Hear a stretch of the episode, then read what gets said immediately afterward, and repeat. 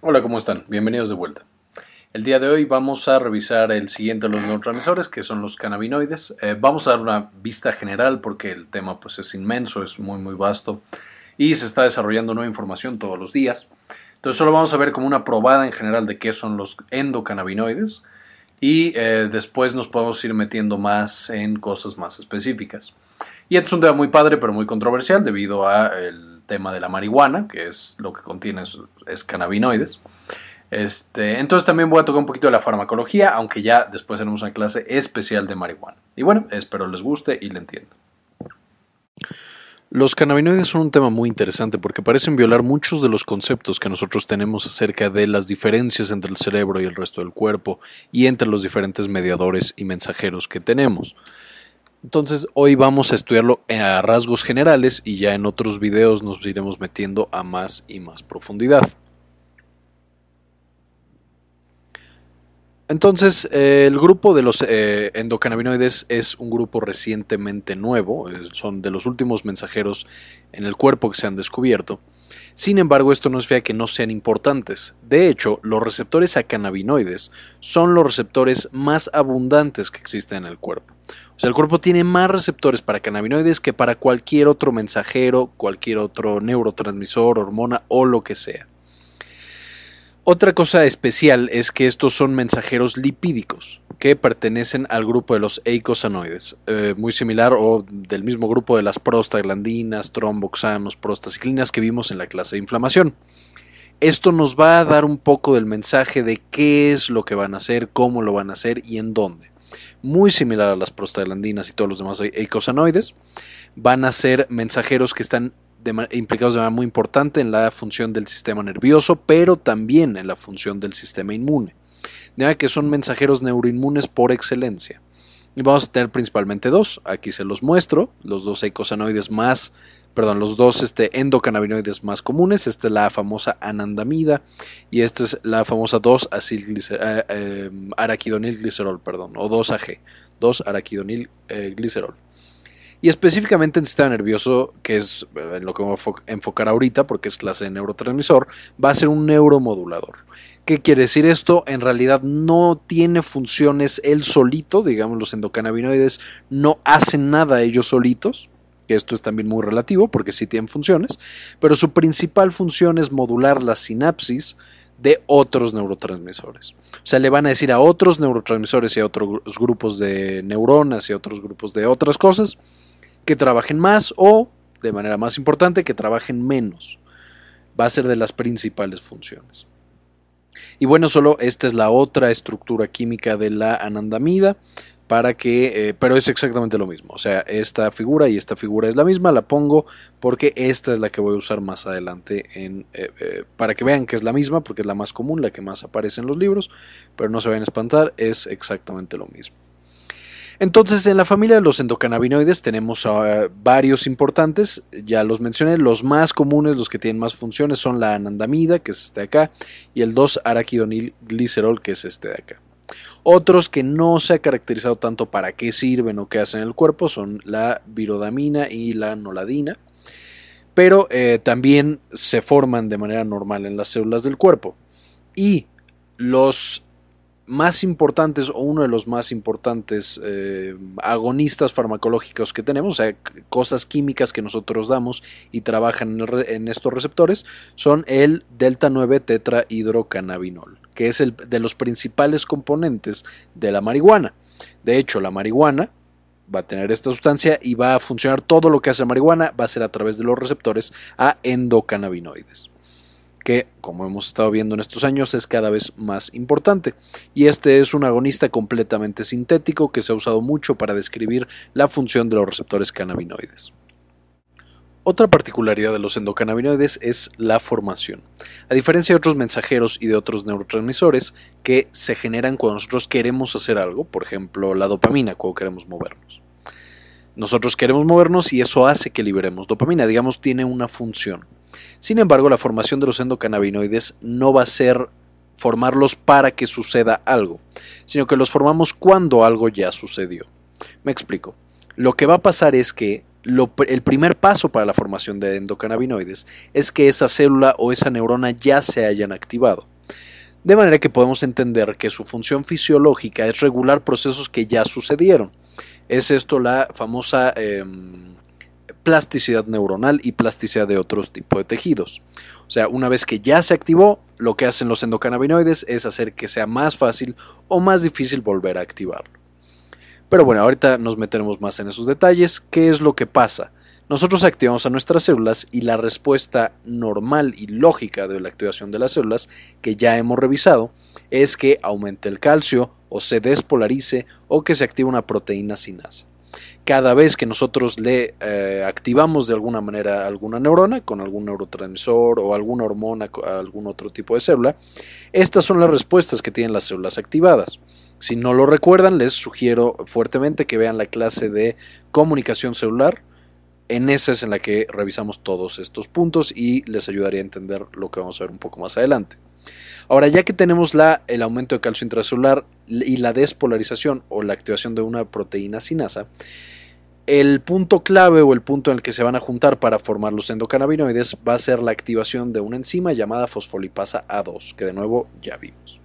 Esta fosfolipasa A2 va a ir cortando toda la membrana eh, lipídica y va a ir liberando un mediador llamado ácido araquidónico, que vimos mucho en la clase de inflamación. Este ácido araquidónico lo que va, a ser el precursor, o sea, del que vamos a formar básicamente todos los eicosanoides, o sea, las prostaglandinas, los tromboxanos, los leucotrienos, etc. Y también los, los eh, endocannabinoides. Este ácido araquidónico va a tener dos posibles destinos. Si nosotros activamos a nuestra célula con algo que aumente el AMP cíclico, o sea, con algo que estuviera acoplado a una proteína GS, entonces vamos a tener una vía de señalización particular. Entonces la, vía de GS o del AMP cíclico va a activar una enzima llamada la N-araquidonil transferasa, perdón, que va a agarrar el ácido araquidónico que ya liberamos y se lo va a pegar a otros grupos como la etanolamina y después la fosfolipasa D va a cortar todo lo que todo lo que formamos para tener por fin la anandamida que es básicamente ácido araquidónico más este grupo amida que no tenía antes. Y ya vamos a tener el primero de nuestros mensajeros. Por otro lado, en un camino completamente diferente, si esa célula fue estimulada con un receptor que estuviera acoplado a una proteína GQ, que vamos a poner en azul para coincidir, entonces, si acá activamos con una proteína GQ, lo que va a pasar es que vamos a activar otra vía completamente diferente que ya hablamos en comunicación celular. Esta va a ser la vía del diacilglicerol y, el inositol trifosfato. Recuerden, esta vía siempre, siempre hace que el calcio intracelular aumente. Y ese va a ser el prerequisito para la formación de este segundo endocannabinoide. Entonces en la vía que ya hemos descrito está la fosfolipasa C y otra enzima llamada diacilglicerol-lipasa que también es dependiente de calcio como esta otra. Y lo que van a hacer estas dos es que toman el ácido araquidónico y le van a pegar un grupo glicerol. De manera que este mediador se llama 2-araquidonil glicerol. ¿Cuál va a ser lo importante de esto? ¿Cuál es lo importante? Que tengamos dos mediadores completamente diferentes y dos vías de señalización diferentes e independientes. Básicamente, por la farmacología, que vamos a ver un poquito más adelante, el 2-araquidonilglicerol va a ser el principal encargado de la regulación de las neuronas. Todo lo que sea neurona va a ser principalmente eh, responsabilidad del 2-araquidonilglicerol.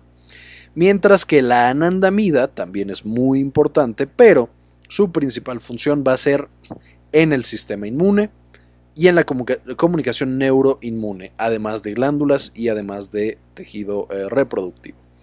La anandamida, digamos, es menos específica de las neuronas. Ahora, no quiero que me malinterpreten, ambas trabajan en el sistema nervioso central, ambas tienen importantes funciones en las neuronas como en el resto del cuerpo. Simplemente la anandamida es menos específica de cerebro y sistema nervioso, mientras que el 2-araquidonilglicerol es más específico. Pero comparten muchas de las funciones. Ahora, ¿cómo se van a eliminar? Una vez que ya tenemos a la anandamida, pues como teníamos el ácido araquidónico y le ponemos un grupo amida, vamos a usar una hidrolasa de la amida de ácidos grasos, FAAH en inglés.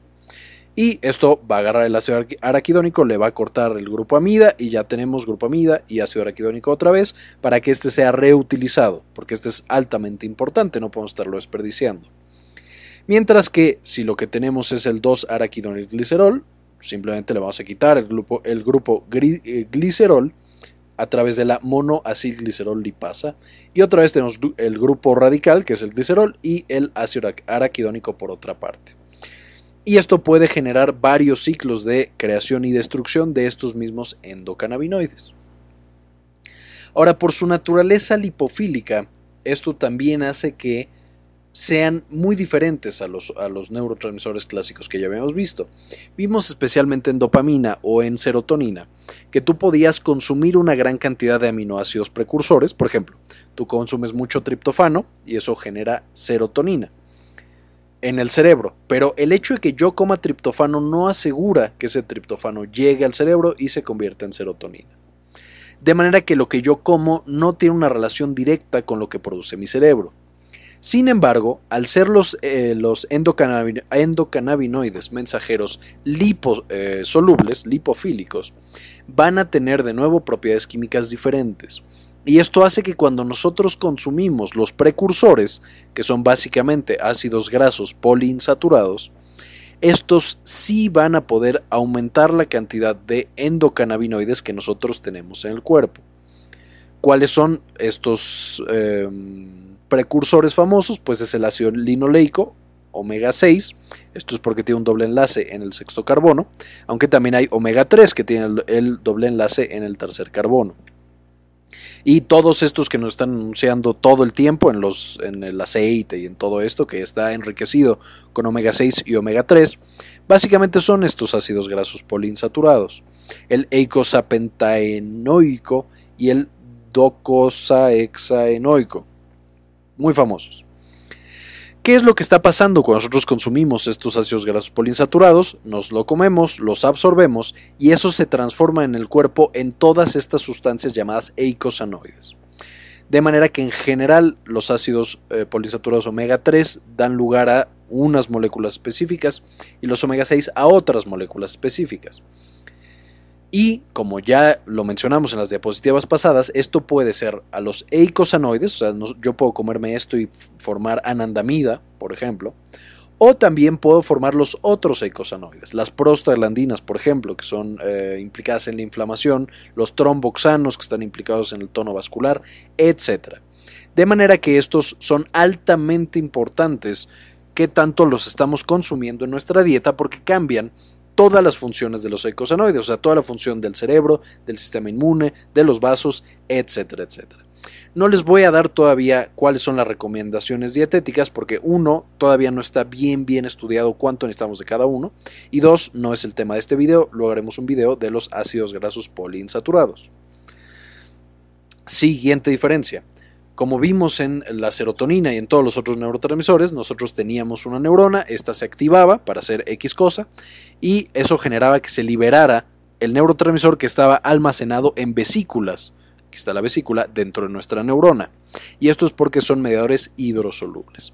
Después eran reabsorbidos y metabolizados hasta que estaban eliminados. Sin embargo, los endocannabinoides no van a seguir este patrón de actividad, por lo que ya estuvimos diciendo. Al ser los endocannabinoides liposolubles, estos no se almacenan en vesículas. Pueden almacenarse en algunas gotitas de grasa, pero esto no se ha demostrado que sea importante, entonces no lo voy a mencionar por ahora. Los endocannabinoides se sintetizan cada vez que los necesitamos, no están acumulados en la neurona. Entonces yo cada vez que activo esta célula, sintetiza endocannabinoides. Y cada vez que por alguna otra razón activo a esta célula, esta también va a sintetizar endocannabinoides. De manera que ambos lados de la sinapsis puede sintetizar estas moléculas. Siguiente diferencia, estas se secretan, no se sabe bien cuál es el mecanismo. En teoría podrían atravesar directamente la membrana por sus capacidades lipofílicas. Sin embargo, no se ha estudiado o no se ha encontrado todavía cuál es el mecanismo por el cual atraviesan esta membrana. Una vez que ya están en el espacio sináptico, como este está lleno de agua, en teoría necesitan una proteína que los vaya transportando de un lugar a otro. O sea, necesitan una proteína que las lleve de aquí hasta acá. Esta proteína no se ha encontrado todavía cuál es. en algunos lados del cuerpo se piensa que es la albúmina, pero en la sinapsis claramente no es probable que sea la albúmina. Entonces a lo mejor hay alguna otra proteína o tiene algún otro mecanismo, no se sabe bien. Y después estos son reabsorbidos. ¿Cuál es el mecanismo de reabsorción? Se piensa que la este, FAAH se encarga de reabsorber y al mismo tiempo de destruirla, si se acuerdan, esta es la principal que destruye a la anandamida, que es la eh, que quita los grupos amida de los ácidos grasos. Sin embargo, no se sabe si esta también agarra el, 2 eh, o qué onda con lo que está pasando. El punto es que algo la reabsorbe y ya después dentro de las células estas son eliminadas. También pueden llegar a las células gliales. Las células gliales en general no producen tanta cantidad de em, endocannabinoides, pero sí tienen una importante función moduladora. Y algo importante es que en las neuronas vamos a encontrar principalmente el receptor CB1, mientras que el otro receptor a cannabinoides, el CB2, vamos a encontrarlo en la periferia y en el sistema inmune. Ahorita vamos a ver en dónde en específico. Entonces, hay diferencias muy importantes debido a que estos son mensajeros liposolubles, a diferencia de los otros neurotransmisores que habíamos visto, que son hidrosolubles. Además, el hecho de que sean liposolubles hace que sus funciones eh, permanezcan a través del tiempo, o sea, duran más tiempo como moduladores que otros que son hidrosolubles y por lo tanto se degradan con mayor velocidad. Ahora, ¿en qué parte del cerebro localizamos a los endocannabinoides? Ya lo dijimos, están prácticamente en todos lados y tienen muchísimos receptores. ¿Cuál es la localización más importante? Está en las neuronas glutamatérgicas y GABAérgicas. Pero de nuevo, eso es como decir que está en todo el cerebro. Entonces, partiendo en, en compartimentos el cerebro, vamos a ver qué hace en cada lugar aproximadamente. Primero, en la corteza frontal. Esta, si se acuerdan, es la parte que está encargada del juicio y del raciocinio. Aquí los cannabinoides evidentemente funcionan un poco como el alcohol, inhiben y entonces causan desinhibición y pueden disminuir la ansiedad de una persona. También van a actuar sobre el sistema límbico como importantes inhibitorios causando ansiolisis, o sea que estemos tranquilos, que nos sintamos bien, que todo esté bien. Van a estar muy implicados en el sistema de recompensas, este que ya vimos en una clase específica de sistema de recompensa el famoso sistema mesocórtico límbico, y aquí lo que generan es una desinhibición, o sea, activan al sistema de recompensa y por lo tanto generan sensaciones placenteras. No se sabe si los cannabinoides solitos generan placer o es porque liberan endorfinas, que son opioides endógenos, y entonces eso es lo que genera el placer. En el hipocampo van a tener importantes funciones en la memoria, de manera que facilitan la consolidación de la memoria, inhibiendo algunas neuronas que normalmente impiden esta em, potenciación y esta consolidación de las memorias. También van a estar eh, muy implicados en los ganglios basales, y en el cerebelo, específicamente en las cuestiones de movimiento. Es por eso que las personas que acaban de consumir, por ejemplo, marihuana, no tienen tan buenos reflejos y no tienen tanta coordinación motora. Es porque se inhibieron justamente las áreas del movimiento. También el bulbo van a tener funciones importantes principalmente sobre el sistema respiratorio. Pueden hacer que la gente respire más despacio. En general no causan parálisis respiratoria, pero sí pueden disminuir un poco la frecuencia respiratoria. Y lo más importante, van a inhibir reacciones como las náuseas y el vómito. De manera que tal cual quitan náuseas y vómito. Otra área tremendamente importante para los endocannabinoides va a ser el hipotálamo. Ya lo vimos, el hipotálamo, bueno, lo hemos visto en algunas clases, está encargado de miles de funciones, casi todo lo autónomo del cuerpo. Está controlado por el hipotálamo.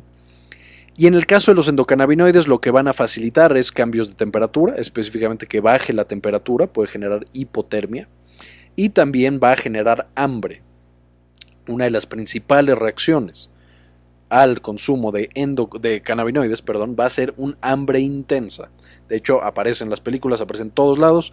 El hambre es característico del consumo de estos productos.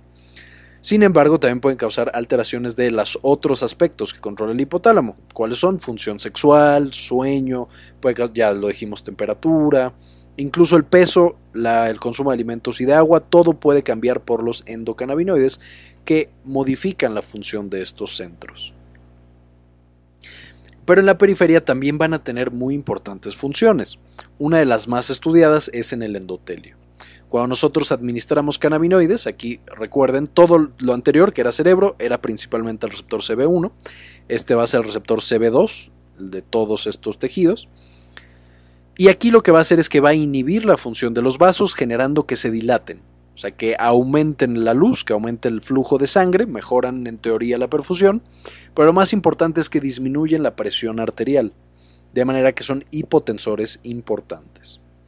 En el testículo también hay una gran cantidad de eh, receptores cannabinoides, también en tejido eh, femenino, digamos, en ovarios y en útero, pero testículos es impresionante la cantidad de endocannabinoides que hay, de receptores, de manera que no sabemos qué hace, pero tiene que ser muy importante. Se cree que está implicado en la diferenciación de los espermatozoides y que una persona tenga espermatozoides sanos y en adecuado número. Sin embargo, le repito, no se ha estudiado tanto, no, no estamos tan seguros de cuál es la función y qué tan importantes son en el testículo. Y en todo el sistema inmune, este es el vaso, pero en muchos otros eh, sitios donde hay sistema inmune, los endocannabinoides regulan la función del sistema inmune, generan antiinflamación. O sea, hacen que el sistema inmune se tranquilice, se relaje, igual que el cerebro, y que no se vaya a salir de control. De manera que son muy importantes antiinflamatorios y eh, inmunoreguladores los cannabinoides. Y de hecho, la mayoría de las células del sistema inmune puede producir, o sea, tiene toda la maquinaria molecular para producir cannabinoides, principalmente anandamida. Ahora, ¿cuáles son los receptores? Ya lo vimos un poquito, el CB1 es el principal del sistema nervioso, entonces lo encontramos pues en las neuronas, en la glía, y eh, esos son los dos principales, aunque como les mencionaba, también lo podemos encontrar en testículos y en los vasos sanguíneos y en muchas glándulas eh, del cuerpo, especialmente el páncreas, el páncreas endocrino. El CB2 es prácticamente exclusivo del sistema inmune, de manera que es tremendamente importante su, eh, em, función inmunomoduladora, que el principal agonista es la anandamida, recuerden eso. Y lo encontramos en casi todas las células del sistema inmune, linfocito B, linfocito T, neutrófilos, macrófagos, etc. Y tenemos un tercer tipo, que este también es activado por los eh, cannabinoides endógenos, principalmente por la anandamida, aunque también por el 2-araquidonilglicerol, y son los receptores TRPV1, que como recordarán también de la clase de inflamación y dolor, el TRPV1 está muy implicado en el dolor inflamatorio y el dolor eh, quemante, el dolor por temperaturas elevadas de manera que los cannabinoides pueden modular la actividad de este receptor, pueden hacer que trabaje más o que trabaje menos. Ahora, ¿qué, ¿cuál es la función que, tienen estos endocannabinoides en la fisiología normal? Ya lo dijimos, son principalmente activados ya que, ya que activamos, o bueno, son producidos ya que activamos a esa sinapsis. O sea, ya que liberamos un neurotransmisor y activamos a esta célula, esta célula va a producir cannabinoides y va a ser principalmente un mensajero retrógrado. ¿Qué significa? Si mi neurotransmisor vino de acá para acá, entonces mi cannabinoide va a ir de acá para acá. O sea, va a ir en sentido inverso a el neurotransmisor, generando una señal muy similar a la que tenían los, los receptores para retroalimentación negativa. O sea, yo activo mis endocannabinoides, estos activan al receptor CB1 presináptico y esto va a generar una inhibición de esta neurona. O sea, ahora quiero que esta neurona trabaje menos. De manera que deja apagada mi sinapsis por un tiempo, dándole tiempo a este sistema neuronal a acoplarse y a que llegue el siguiente mensaje sin estarse sobrelapando va a tener también una función autócrina, o sea, esta misma célula ya activada va a generar endocannabinoides y va a activar sus propios receptores endocannabinoides, ya sea el CB1 o el TRPV1, modificando también su función, de nuevo en general inhibiendo, aunque aquí también puede excitar principalmente por la activación del receptor TRPV1. Y por último vamos a trabajar no solo sobre la primera neurona, no solo sobre la misma neurona, sino también sobre la glía. ¿De qué manera? Liberamos, activamos el receptor CB1 en glía y esto va a generar una liberación de X sustancias, en este caso sería glutamato, que van a inhibir por otro mecanismo a la neurona presináptica. Como que la van a engañar diciéndole, hey, ya liberaste mucho glutamato, ya no sigas liberando, y se va a inhibir la función de esta neurona presináptica. De manera que, en términos generales, lo que van a hacer estos receptores van a ser una inhibición retrógrada, autóloga, o sea, en, el mismo, en la misma célula y también a través de la glía. Ahora, esta inhibición puede llevar a que esta sinapsis se fortalezca al estarse activando justo en el momento correcto y justo en la temporalidad correcta, o puede llevar también a una inhibición, que es lo más común. O sea, yo apago tanto esta sinapsis que ya no se puede volver a activar. ¿Cuál es el mecanismo de señalización de estos receptores, el CB1 y el CB2? Básicamente van a estar también acoplados a una proteína G, pero va a ser una proteína GI. ¿Qué significa esto? Básicamente cuando activo a mi receptor se, libera la subunidad, alfa y esto va a inhibir a una enzima llamada adenilato ciclasa, la cual ya no va a poder tomar ATP y convertirlo en AMP cíclico, que es uno de los principales marcadores de actividad de la célula, pero además voy a inhibir las corrientes de calcio y eh, voy a abrir canales o voy a activar corrientes de potasio para que mi célula quede hiperpolarizada, o sea, ya no pueda eh, reaccionar ni tener excitabilidad eléctrica, como vimos en la clase de potencial de acción. Y tampoco vamos a poder aumentar este importante segundo mensajero que es el calcio, de manera que va a quedar completamente inhibida esta neurona o esta célula inmune en este caso. Y no olvidemos el receptor TRPV1. Este receptor TRPV1 no me voy a meter porque lo vamos a ver más bien cuando revisemos otras cosas de inmuno. Pero es un canal acoplado, perdón, es un receptor acoplado a canal iónico, o sea, cuando yo lo activo, deja que entre directamente sodio y calcio activando a esa célula. De manera que esto podría parecer opuesto. Y ahora, ¿cuál es este mecanismo de plasticidad eh, que les estaba explicando un poco más adelante? Ya lo expliqué un poco, solo lo voy a volver a mencionar. Yo activo a mi célula a través de una proteína acoplada a proteína G, bueno, a través de un receptor acoplado a proteína G. Esto activa a mi neurona generando o despolarizaciones o un aumento de calcio intracelular. Y esto activa a mi eh, diacilglicerol lipasa. Esto genera dos acilglicerol, araquidonilglicerol, perdón, y de manera retrógrada inhibo la liberación o la actividad de esta célula. De manera que rápidamente puedo inhibir la función de esta sinapsis. En otro sentido o en otro mm, mecanismo, lo que voy a tener es, de nuevo, yo activo a esta neurona a través de un receptor acoplado a proteína G. Esto activa a una proteína GQ ahora. Esto fue eh, también una proteína GQ. Esto activa la fosfolipasa C y a la diacilglicerol pasa alfa, de nuevo produzco el 2-acil-araquidonilglicerol y activo al receptor CB1 de nuevo en dos sinapsis.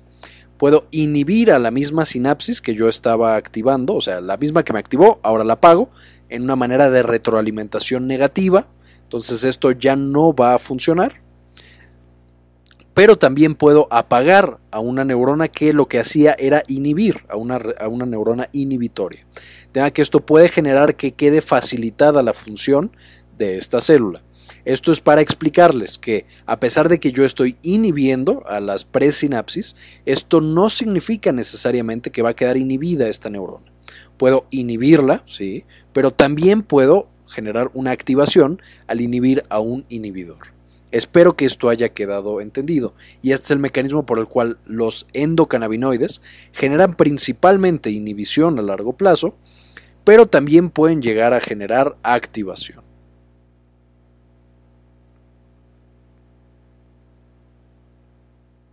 Y por último, a través de la glía, también hay un mecanismo en el cual nosotros liberamos nuestros cannabinoides. Estos en la glía hay un receptor, es el único receptor que se ha estudiado hasta ahora, de los cannabinoides, que es el CB1, que está acoplado a una proteína GQ. Y en estas proteínas GQ lo que hace es que aumente el calcio intracelular por los mecanismos que ya vimos, se libere glutamato a partir de nuestras células gliales y active receptores especiales de glutamato para esta sinapsis, que son metabotrópicos que causan una eh, activación de nuevo de la sinapsis. O sea, yo libero el glutamato y eso facilita la eh, función de esta sinapsis. Ahora, de la farmacología no me voy a meter tanto porque desafortunadamente la farmacología no está muy desarrollada, o sea, no tenemos ningún fármaco ya en la clínica, o sea, ya en los hospitales o ya en los lugares que podamos decir esto funciona a través de los receptores de cannabinoide. El más cercano, el único que tenemos es la marihuana que como ustedes sabrán ya, está, ya estamos empezando a generar algunos usos clínicos de la marihuana, pero la marihuana tiene desventajas importantes. Ahorita las voy a mencionar. Básicamente, ¿qué hace la marihuana? Pues llega y activa el receptor CB1 y el receptor CB2, o sea, activa todo el sistema nervioso central y activa, o más bien inhibe casi todo el sistema nervioso central e inhibe casi todo el sistema inmune, lo cual puede ser bueno o puede ser malo. ¿Para qué se puede dar la marihuana? ¿Para qué se ha estudiado? A pesar de que no hay indicaciones todavía para la marihuana, pues al inhibir el sistema nervioso central generamos eh, ansiolisis, o sea que al paciente se le quita la ansiedad, que mejore la depresión por inhibición de la corteza prefrontal, entonces el paciente se, siente eufórico como una dosis baja de alcohol. Quita la anorexia porque da muchísima hambre, entonces en los pacientes que reciben quimioterapia o que tienen algún otro problema serio les, se los puedes dar y empiezan a comer. Quita las náuseas, puede disminuir el dolor, disminuye la espasticidad, similar a lo que hacían los gabaérgicos y las benzodiazepinas, y es muy importante para tratar la hipertensión. O sea, tú lo das y baja la, presión arterial. Otros usos que se están estudiando, pero ya los puse aquí porque son más de inmuno, es que se ha visto que son importantes antiinflamatorios y también pueden inhibir el crecimiento y la em, metástasis de algunos cánceres. Entonces ya se está probando incluso en cáncer, principalmente en cáncer de mama, y pareciera que disminuye la, eh, el avance y la metástasis de esos cánceres. Sin embargo, como la marihuana no es una sustancia química, sino que son muchísimas sustancias químicas, además de todo lo bueno, tenemos muchas cosas malas. ¿Cuáles son las más importantes? Pues evidentemente el proceso de adicción, que sí existe el proceso de adicción a la marihuana, no es tan importante como a la mayoría de las otras drogas, pero sí hay una adicción puede generar eh, depresión y trastornos psiquiátricos. No se sabe si es en pacientes que ya tienen predisposición importante o en cualquiera puede generar estos trastornos psiquiátricos. Pareciera que no es en cualquiera. Puede generar evidentemente alteraciones cognitivas, pues que el paciente esté así sedado, muy muy tranquilo, que se ría y pues eso no es funcional en la vida normal, o sea, no puede ir a trabajar estando así un paciente. Sedación ya lo mencioné y puede generar evidentemente inmunosupresión. O sea, el paciente como estamos inhibiendo todo su sistema inmune, pues es mucho más propenso a ciertas infecciones y también a otros tipos de cáncer. Entonces digo, tampoco es, eh, digamos, un medicamento milagroso, tiene sus ventajas y sus desventajas. Entre los otros ejemplos que nosotros podemos tener es, por ejemplo, el ácido ajulémico, que este es un agonista sintético de los cannabinoides. Se ha usado en el dolor neuropático y parece que tiene resultados positivos, aunque todavía no está aprobado. El cannabidiol, que es de hecho una de las sustancias que contiene la marihuana, que esta no tiene tantas alteraciones cognitivas, pero sí es buen ansiolítico, antidepresivo y en general sí tiene muchos de los efectos positivos, sin los efectos en teoría negativos, como la adicción y estos problemas cognitivos.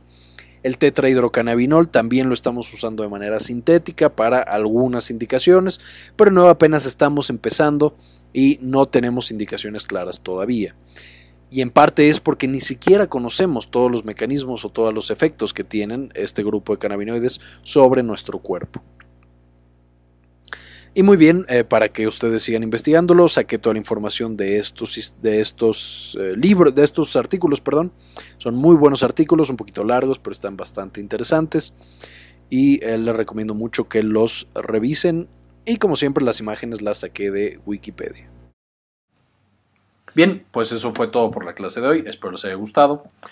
Los dos neurotransmisores que van a competir ahora para ver cuál hacemos eh, siguiente va a ser histamina otra vez, que ya perdió eh, contra endocannabinoides justamente, y también eh, endorfinas. Entonces díganme cuál prefieren, si saber de endorfinas o de histamina primero. Y como siempre, ayúdenos a cambiar el mundo, compartan la información.